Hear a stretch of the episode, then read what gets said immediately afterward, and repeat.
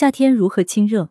丝瓜加这两样食材，营养且美味。夏季暑热难耐，大家都想喝个能清热的汤水。广州中医药大学第一附属医院治胃病科陈瑞芳主任中医师推荐一款丝瓜豆腐鱼头汤。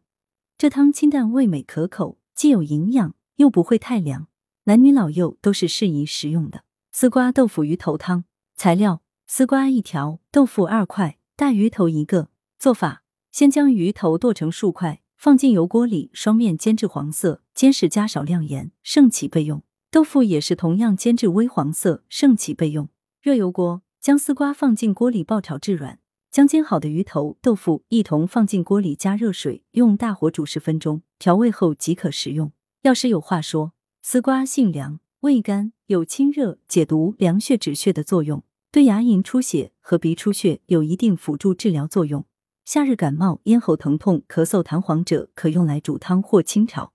夏天容易长疮疖或痱子及痔疮出血者也可以多食。丝瓜成熟时，里面的网状纤维叫丝瓜烙，在一些地方，人们把它们晒干后常备家中。若遇小儿烦热发烧，用其煮水给小儿喝，有一定的清热退烧功效。但注意，丝瓜不宜生吃。文阳城晚报全媒体记者陈辉，通讯员刘庆军，图视觉中国。